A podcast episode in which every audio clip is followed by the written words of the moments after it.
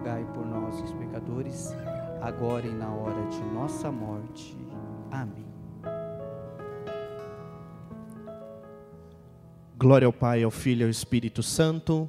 como era no princípio, agora e sempre. Amém. Boa noite. Boa noite. Muito fraquinho. Boa noite. Boa noite. Boa noite você que está conosco aqui nesta noite, presencialmente. Você que está nos acompanhando pelas redes sociais, pelos meios de comunicação, que bom que nós estamos aqui reunidos para ouvir e meditar a palavra de Deus, para deixar Deus tocar em nossos corações nesta noite. É com alegria que nós estamos aqui reunidos para deixar Deus falar ao nosso coração e nos ensinar um pouco mais na nossa caminhada de fé, na nossa caminhada de igreja. Que bom que temos irmãos e irmãs aqui conosco presencialmente aos poucos na nossa igreja, estamos retomando as nossas atividades. Mas você que está aí na sua casa, está nos acompanhando, que seja também esse um momento seu com Deus, um momento da sua família, de intimidade com a palavra. Deixa tudo o que você está fazendo aí, se coloca em atitude de oração, como se você tivesse com a gente aqui, para que nós, no mesmo espírito, possamos aprofundar essa noite que o Senhor tem para cada um de nós. Que bom, que bom que estamos aqui, porque a grande verdade que nunca vai perder a sua novidade é que Cristo, nosso Senhor, está vivo. E nós estamos celebrando ainda as alegrias da Páscoa, da salvação trazida por Jesus a cada um de nós. Cristo, o nosso redentor, continua vivo, continua ressuscitado e não nos engana naquela sua promessa: Eis que estarei convosco todos os dias até o fim dos tempos. É Jesus que continua comigo, que continua com você, que continua com, conosco que estamos aqui, continua com aqueles que estão aí nas suas casas para manter acesa essa chama, manter acesa essa salvação que Ele nos trouxe. É uma coisa, irmãos e irmãs, primeira coisa nessa noite que nós precisamos dizer que nunca pode se perder no nosso coração. Que o que aconteceu naquela Sexta-feira Santa, aquele evento salvador de Jesus ser erguido na cruz e morrer por nossos pecados, não foi brincadeira. Ao contrário, Ele doou tudo que Ele tinha tendo amado os seus, amou-os até o fim, doou tudo o que tinha por amor a mim, a você, a cada um de nós. Deu a sua vida para nos salvar. E por isso nos faz participar com Ele dessa vida nova. A partir do nosso encontro pessoal com Jesus, do nosso encontro particular com Ele, que muda a história, que muda a vida, que muda o horizonte, nós experimentamos dessa graça redentora, dessa graça salvadora. Por isso, a cruz de Jesus é algo fundamental para a nossa vida. Que aí na sua casa não pode ser um mero instrumento de decoração. Que no seu terço que você carrega no pescoço ou que carrega no braço ser algo mais ou um acessório. Ao contrário, a cruz, embora possa parecer para muitos um sinal de derrota, para nós é um sinal de salvação, porque pela cruz o céu foi abraçado, ou melhor, o céu nos abraçou, e pela cruz de Jesus nós podemos subir até o céu. É na cruz de Jesus que nós encontramos essa ponte para sair desse mundo e chegar até o céu. Por que, que eu estou falando isso? Por que, que eu estou começando a dizer isso? Porque o tema que nós vamos meditar nessa noite só tem sentido se ligado à ressurreição de Jesus. Jesus veio nos trazer uma vida nova. Jesus veio nos trazer uma nova oportunidade de viver, uma nova oportunidade de ser feliz, uma nova oportunidade de ser gente. Jesus vem nos fazer experimentar da sua salvação da sua redenção. E quando nós mergulhamos nessa salvação, quando nós mergulhamos em Jesus e experimentamos a sua salvação, aí nós somos chamados a viver essa vida nova em Cristo, nós entramos no tema que nos foi proposto para essa noite. A palavra, irmãos e irmãs, para nós, você que está com a Bíblia aí, pode pegar, é, abre aí no livro de Efésios, carta de São Paulo aos Efésios, lá no capítulo 4. Efésios 4, dos versículos de 29 a 32. Eu estou aqui com a tradução da Bíblia de Jerusalém, mas você pode ler naquela que você tem aí. Você que está aí na sua casa, pega a sua Bíblia. Pode ser que ela esteja empoeirada, que faz horas que você não abre. Pode ser que ela esteja, sabe Deus como, escondida por aí. Pega a Bíblia, nada de pegar o celular. Pega a sua Bíblia aí e abre ela. E vamos ver o que Deus tem para falar para nós nessa noite. Deus nos diz através de São Paulo. Não saia dos vossos lábios nenhuma palavra inconveniente, mas, na hora oportuna, a que for boa para edificação, que comunique graça aos que a ouvirem. E não entristeçais o Espírito Santo de Deus, pelo qual fostes selados para o dia da redenção. Toda amargura e exaltação e cólera, e toda palavra pesada e injuriosa, assim como toda malícia, sejam afastadas de entre vós. Sede bondosos e compassivos uns com os outros, perdoando-vos mutuamente, como Deus vos perdoou em Cristo. Palavra do Senhor. Graças a Deus. Essa é a palavra para nós, irmãos e irmãs. E nós queremos meditá-la a partir da experiência de São Paulo. A partir da experiência que Paulo teve na sua vida e na sua história de conversão. Eu comecei dizendo que a cruz de Jesus não foi brincadeira. Porque no momento em que Jesus foi elevado na cruz e derramou a sua última gota de sangue, ele nos fez começar a experimentar um tempo diferente o tempo da graça. E ele nos faz então viver um tempo totalmente novo, longe do pecado. A partir da cruz de Jesus, nós somos redimidos dos pecados. Nós temos o perdão do nosso pecado, o perdão de toda a humanidade. Nós estávamos fadados à morte, estávamos fadados ao erro, estávamos fadados à morte e morte eterna. Mas Jesus, quando ele foi erguido na cruz, nos fez experimentar de uma vida totalmente nova. E essa vida só é acessível a nós pelo Espírito Santo. É através do Espírito Santo que nós participamos dessa vida em Cristo. São Paulo vai escrever isso que nós ouvimos no chamado, eh, na exortação, a vida nova em Cristo. Porque uma vez que nós participamos da sua ressurreição, uma vez que nós participamos desse mistério de salvação, uma vez que nós nos encontramos com Jesus mediante o Espírito Santo, nós mergulhamos nessa vida nova. É o Espírito Santo, irmãos e irmãs, que nos faz experimentar essa vida. É o Espírito Santo que nos faz viver essa graça nova. É o Espírito Santo que nos faz, de fato, mergulhar em tudo isso. Por isso, o grande pedido para nós nesta noite: não entristeçais o Espírito Santo. Não entristeçais o Espírito que habita em vós. Não entristeçais aquele que vos faz participar de uma vida totalmente nova, de uma vida cheia de graça, de uma vida no amor. Por isso é fundamental a gente fazer uma memória, voltar, voltar naquele momento em que nós nos encontramos com Jesus. Porque esse momento ele é deciso, esse momento ele é fundamental para a nossa vida. Nós só é, podemos meditar isso voltando lá na nossa história. Eu queria que você, que está aqui conosco, pensasse nesse momento. Quando foi o seu encontro pessoal com Jesus? Quando foi que você conheceu Jesus na sua vida, na sua história? Quando foi que você se encontrou com Ele, que Ele tocou a sua vida, trocou a sua história e você largou mão daquilo que você era e se transformou numa nova pessoa? Comigo, particularmente, Jesus se encontrou muito pequeno em uma coisa que muitos experimentam na, na catequese, na vida da igreja, na paróquia. Foi ali que Jesus se encontrou comigo.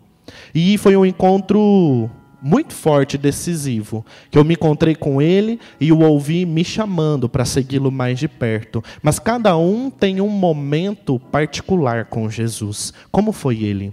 Quando foi que você se encontrou com Jesus? E o que ele fez naquele momento na sua vida? Pode ter sido num retiro, pode ter sido num acampamento, pode ter sido, enfim, nos lugares que Deus fez.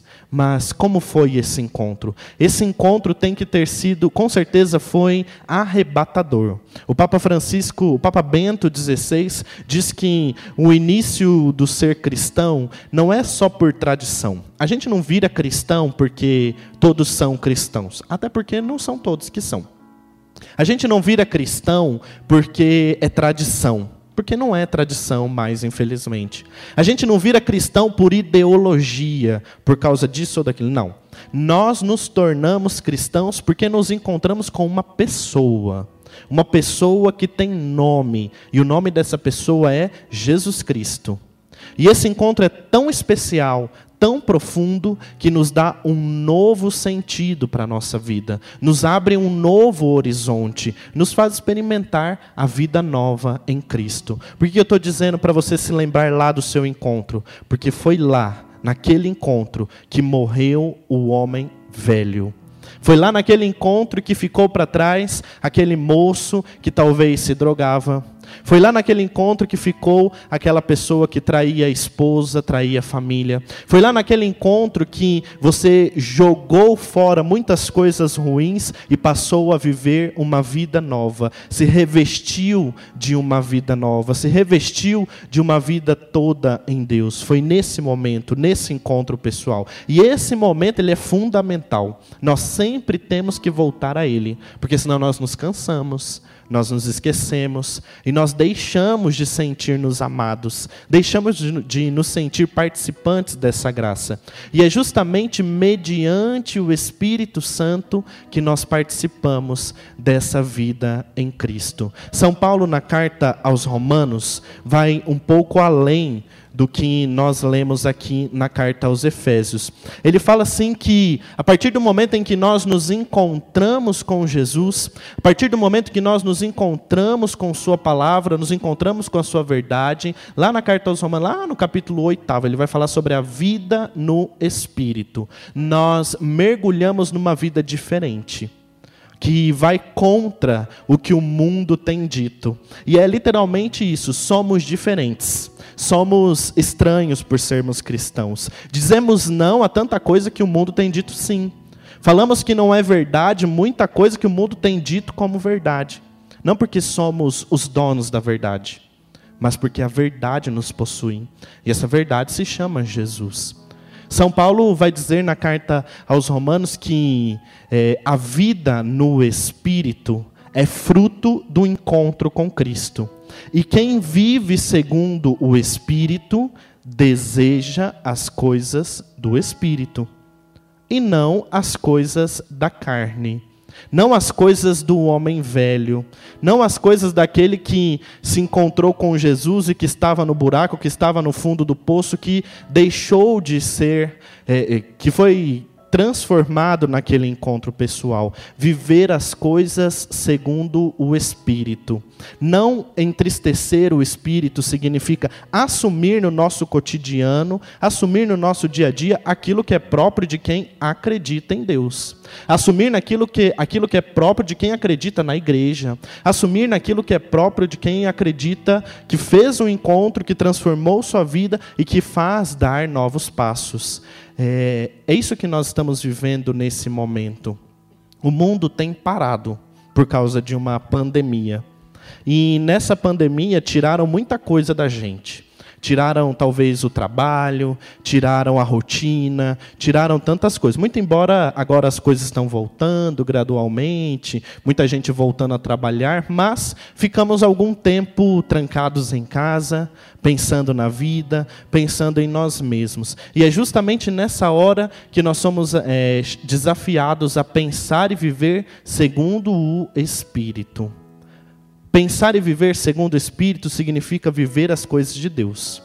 E querer as coisas de Deus. Você que fez retiro, você que é de célula, você que é membro de comunidade, você que prega, você que, enfim, que tem tantas coisas na sua vida, no seu coração. O que você tem desejado hoje?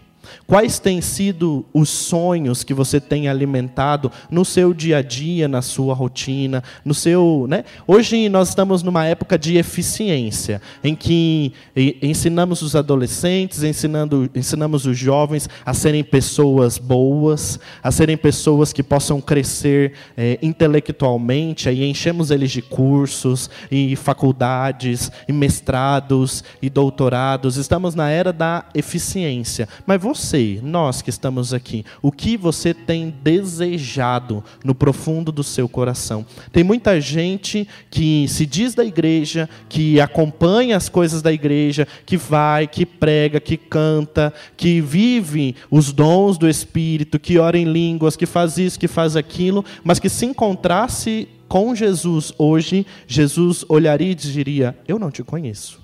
Você está muito longe de mim. Pode até ter se encontrado comigo, mas não te conheço. Vejam, a vida cristã a vida em Cristo é uma vida que exige movimento. Exige nosso movimento de espírito, movimento no testemunho, movimento no dia a dia. Não podemos ficar parado. O cristão que fica parado não vai para lugar nenhum. O cristão que vive, vive parado não consegue abastecer a sua caminhada com Cristo, não consegue abastecer aquilo que é, aquilo que pode vir a produzir. Portanto, o que você tem sonhado hoje? Quais têm sido os seus desejos profundos no seu coração hoje? São Paulo vai dizer: quem é do Espírito sonha com as coisas que são do Espírito. Quem é de Deus, irmãos e irmãs, deseja coisas de Deus. Você que foi tirado das missas, deveria estar desejando participar da missa. Você que perdeu, não tem mais a oportunidade de fazer adoração ao Santíssimo, devia estar lá com o coração desejando chegar perto de Jesus e adorar Jesus, rezar o terço, se confessar, se encontrar com Deus e viver de verdade tudo isso que é de Deus e que vem do coração de Deus. Mas muitas vezes, nesse momento de pandemia que estamos vivendo, corremos o risco de, literalmente, aspirar e desejar e viver somente das coisas da carne. E aí vamos voltando para aquele homem velho. Vamos voltando para aquele que antes é, do encontro com Cristo estava no buraco, estava sozinho, estava na fossa. A palavra para nós é justamente essa: deixe o homem velho para lá.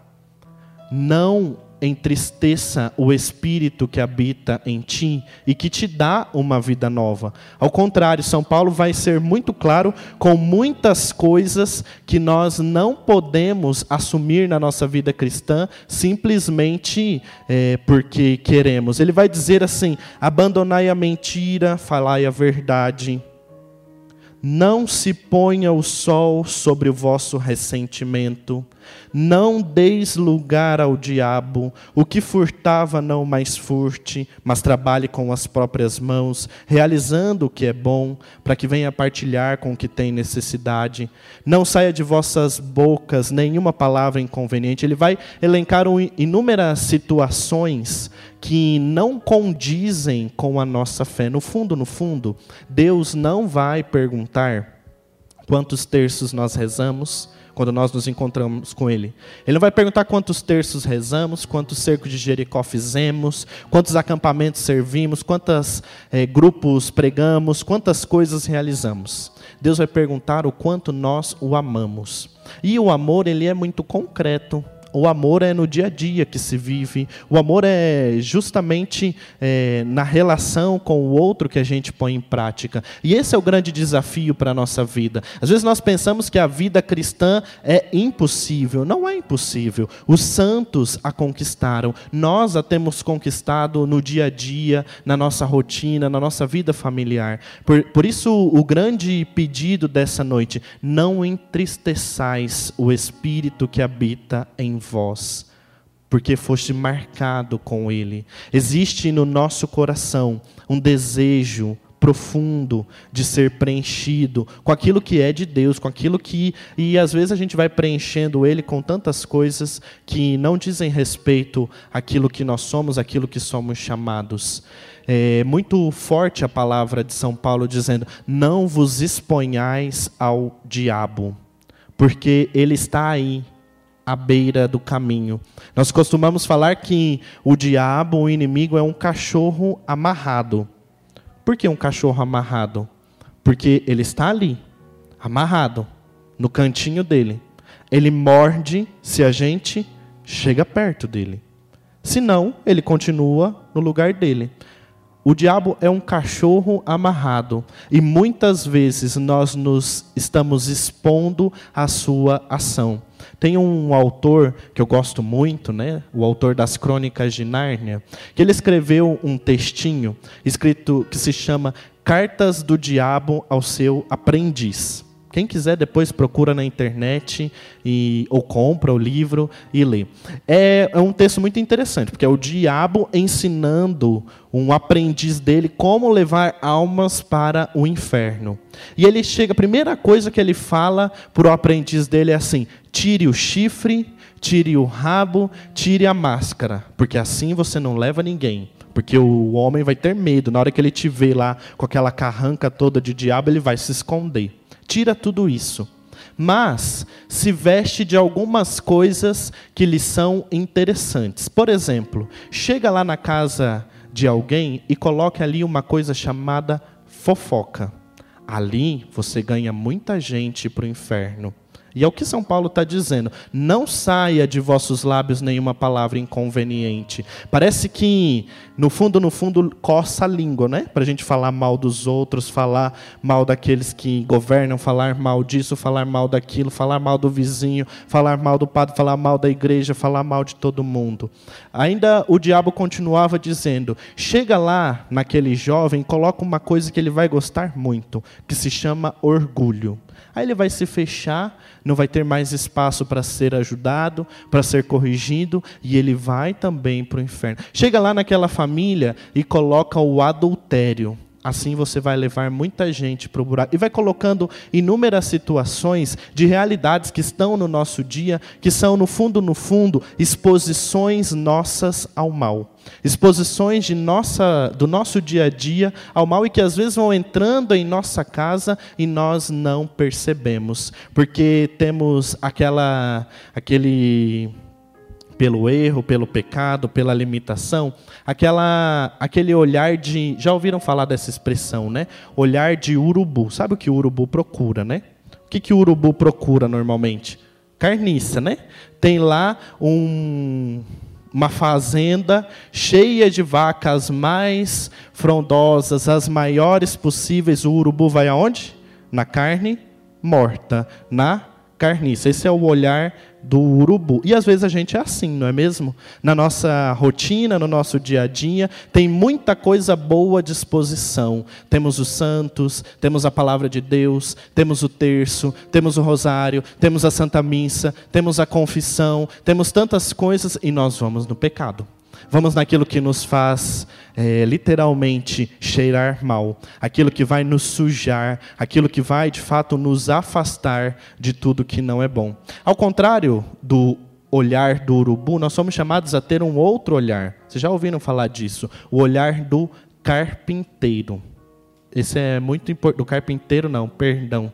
É olhar do garimpeiro. Isso, olhar do garimpeiro. Sabem que aqui pertinho, né, em Corguinho, é, numa aquela região sempre foi famosa pelo garimpo. Muita gente veio do norte para cá por causa do garimpo, muitas famílias. E assim vieram, trouxeram a tradição do Senhor Bom Jesus, que é o padroeiro lá da paróquia de Corguinho.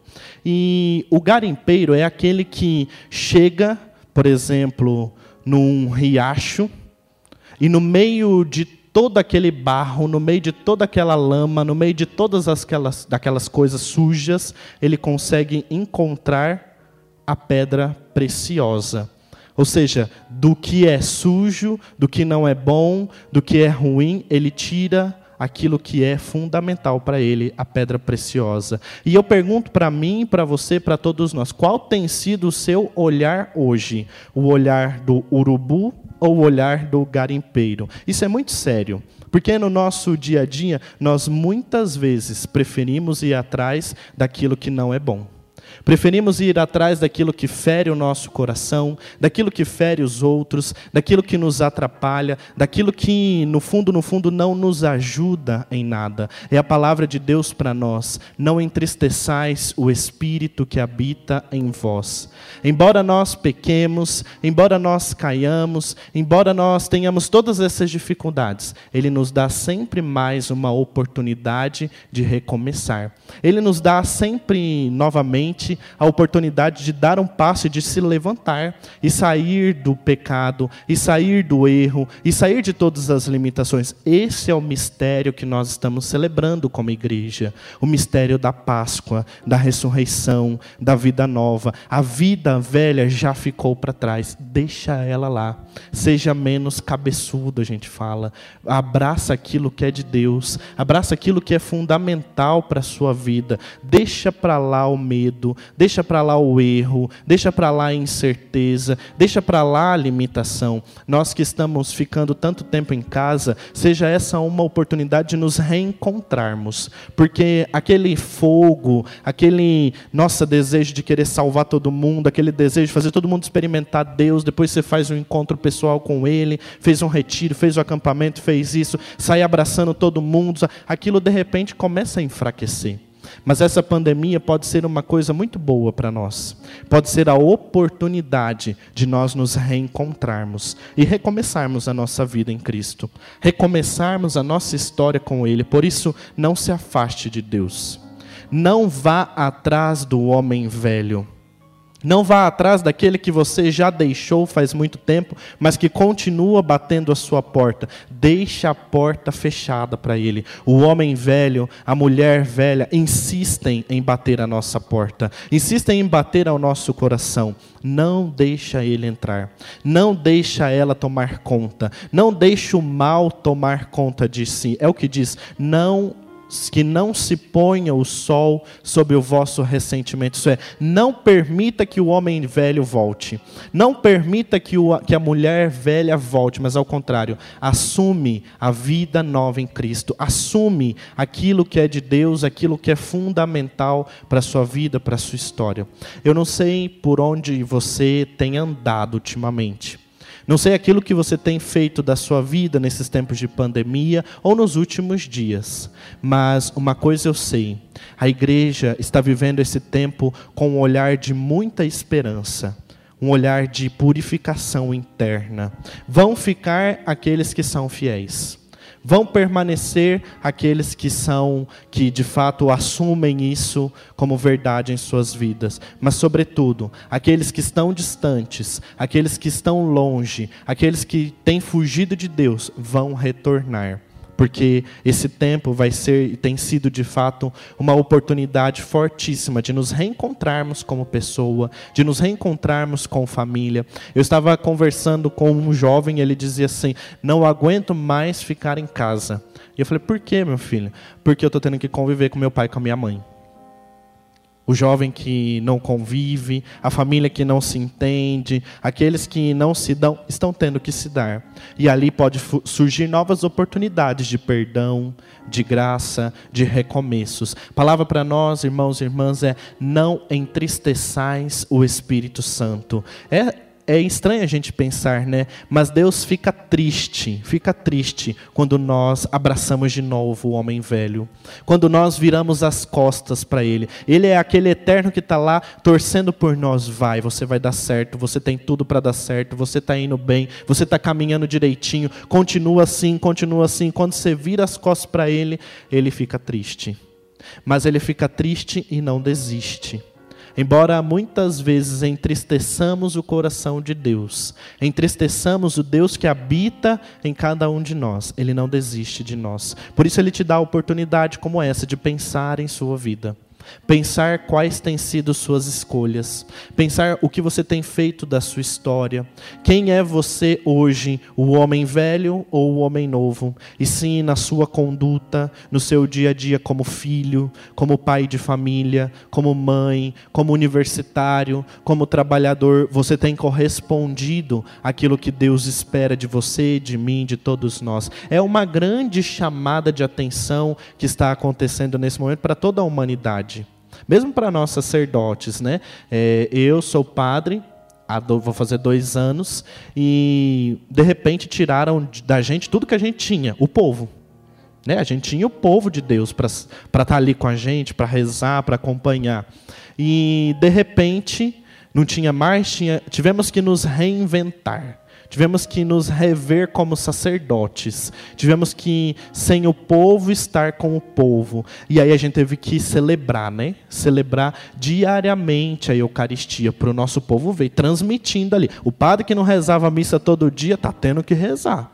Né? Teve cristão que fazia horas, horas que não pegava no terço. Agora está pegando no terço. Dá três horas da tarde, abre ali né, a página da comunidade Boa Nova e vai rezar o terço da misericórdia. Gente que há muito tempo não se olhava nos olhos dentro de casa, agora tem que olhar, porque as coisas mudaram porque nós percebemos que estamos todos no mesmo barco, que a tempestade está diante de todo mundo, e o Papa Francisco disse, né? Pensávamos que poderíamos continuar saudáveis num mundo doente. E é bem isso.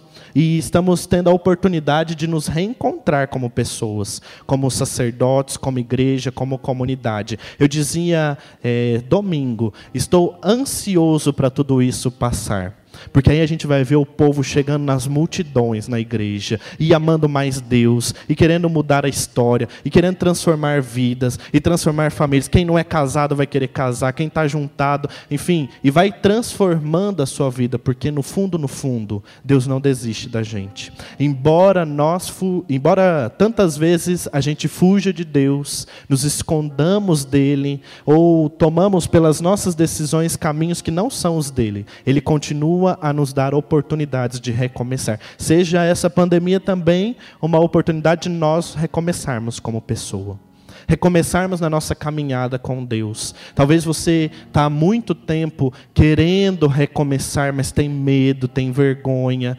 Você é, que pode estar tá nos assistindo aí, participa de algum grupo, participa de alguma paróquia, mas há tanto tempo não vai, tem vergonha de chegar lá, tem vergonha de recomeçar. Não tenha vergonha. Essa é a oportunidade. Essa é a oportunidade de nós abraçarmos o homem novo que pode surgir aí. O homem novo que pode dar passos. O homem novo que pode transformar a vida. Portanto, irmãos e irmãs, olhemos a nossa vida hoje como nós a temos levado, o que nós temos feito de nossos corações e, sobretudo, olhando para dentro de nós, fazendo aquele exame de consciência justo que precisa ser feito, que nós possamos saber que Deus tem nos levantado, ou que Deus vai nos levantar, ou que Deus vai nos dar uma nova oportunidade. Talvez você, pela sua atitude, eu mesmo, pelos meus pecados, tenhamos entristecido a Deus. Mas hoje Ele nos dá a oportunidade de levantarmos ele nos dá a oportunidade de começar tudo de novo. Ele nos dá a oportunidade de dar um novo passo na nossa vida e transformar a nossa história, transformar nossos corações. Por isso, não seja medroso. Não tenha medo de Deus. E do mesmo jeito que no seu encontro pessoal com Jesus foi forte, foi bonito, foi arrebatador, e você saiu lá querendo, né, igual a gente sai de acampamento, não tem? Que sai abraçando árvore, sai abraçando o cachorro, abraça todo mundo, aquela coisa. A gente sai com aquele fogo no coração de transformar o mundo, que você possa sair dessa pandemia com esse desejo no coração. Não só de abraçar as pessoas, porque isso não estamos podendo fazer, mas de ser todo de Deus novamente, de reconstruir a sua história, de recomeçar, de dar passos novamente. Olha só, não entristeçais o Espírito Santo de Deus, pelo qual fostes selados para o dia da redenção. Esse dia já aconteceu. Nós já fomos redimidos. Jesus já nos salvou. Por isso, aproveita, aproveita essa oportunidade em que estamos celebrando essa vida nova em Cristo e recomeça. Recomeça e não tenha medo.